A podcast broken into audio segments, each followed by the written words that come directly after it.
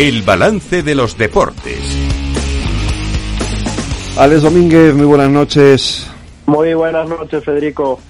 Oye, a ver, eh, jornada de Copa. Ayer Copa, jornada de Copa y hoy jornada de Copa, ¿no? Sí, ayer jornada de Copa que nos dejó tres eh, equipos ya en cuartos de final. El Sevilla que venció en Getafe por eh, un gol a tres. El Athletic Club que venció 2-0 a la vez y el Mallorca en el descuento en el último minuto, en el 120, con el gol de Sailarín también pasó ante el conjunto del Tenerife. Así que el Mallorca también estará en los cuartos de final. Hoy ya en juego ese Valencia-Celta de Vigo. A las nueve comienza los Osasuna Real Sociedad y a las nueve y media el Girona Rayo.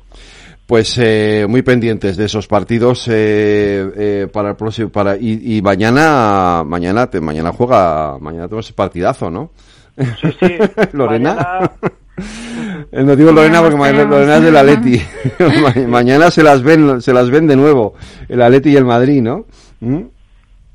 Sí, de un partido importantísimo yo creo también para el conjunto colchonero después de, de, la Supercopa que al final hizo daño esa, esa derrota que se llevó el eh, Real Madrid pues mañana a las nueve y media derby madrileño en el Wanda Metropolitano yo creo que va a ser uno de esos derbis bonitos y que vamos a recordar en el tiempo aunque a las siete y media y dos horas antes hay otro partido que parece que podría ser muy sencillo que podría eh, pues eh, quedarse muy rápido resuelto.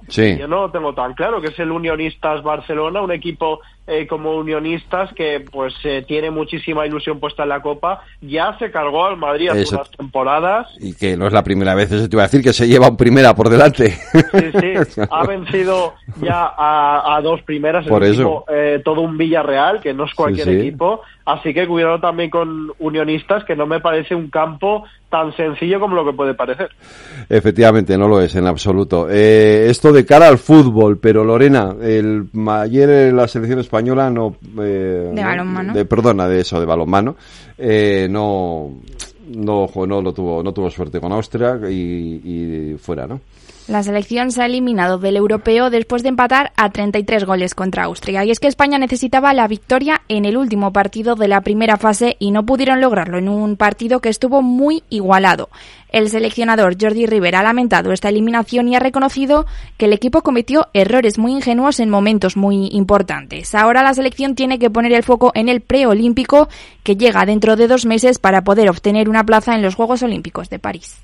Pues eh, qué penales lo del balonmano, sí, porque iba bien, iba bien encaminado, pero al final no ha podido ser. Mm. Sí, finalmente una lástima, pero bueno, seguro que próximamente la selección volverá a lo que ha sido, que ha sido una selección muy grande y en la que todos los españoles nos hemos sentido muy orgullosos. Hoy, hoy hay tenis, pero hoy no se juegan, hoy no hoy los grandes no se miden, pero mañana sí. Mañana Alcaraz y Davidovich tienen partidazos.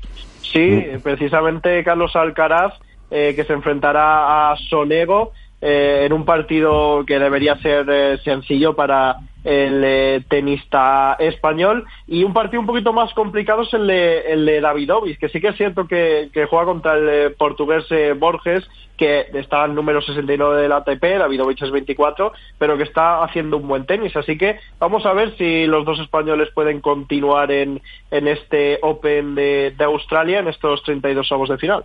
Oye, yo no, no, no la he visto, no he visto cómo, cómo ha sido su partido, no la he visto jugar y mira que me gusta verla. Eh, no sé si has podido ver a Paula Badosa, que ha ganado el partido, por cierto, pero, pero no sé si la has podido ver. Eh, porque estaba, pues, si, si se le nota ya que se va recuperando, porque ha pasado una temporada bastante mala. Sí, que ganas teníamos, eh, Federico, de ver ya a Paula Badosa al nivel que ella debe estar y que ella tiene, porque realmente ella es una de las mejores tenistas del, del panorama internacional. Eh, ha vencido su partido a Pablo Chenkova por 6-2, 6-3 continúa en eh, una buena forma, parece que ya superando todos esos problemas físicos que, acarreaba. Y bueno, pues continúa Paula Badosa en eh, el torneo. Y yo creo, sinceramente, y viendo eh, su nivel de juego, viendo también las rivales que puede tener, yo creo que puede llegar bastante lejos en el torneo. Pues ojalá sea así. En fin, mañana seguiremos contándolo aquí en los Deportes del Balance. Un abrazo, Alex. Un abrazo, Federico. Y a ti, Lorena. Hasta mañana.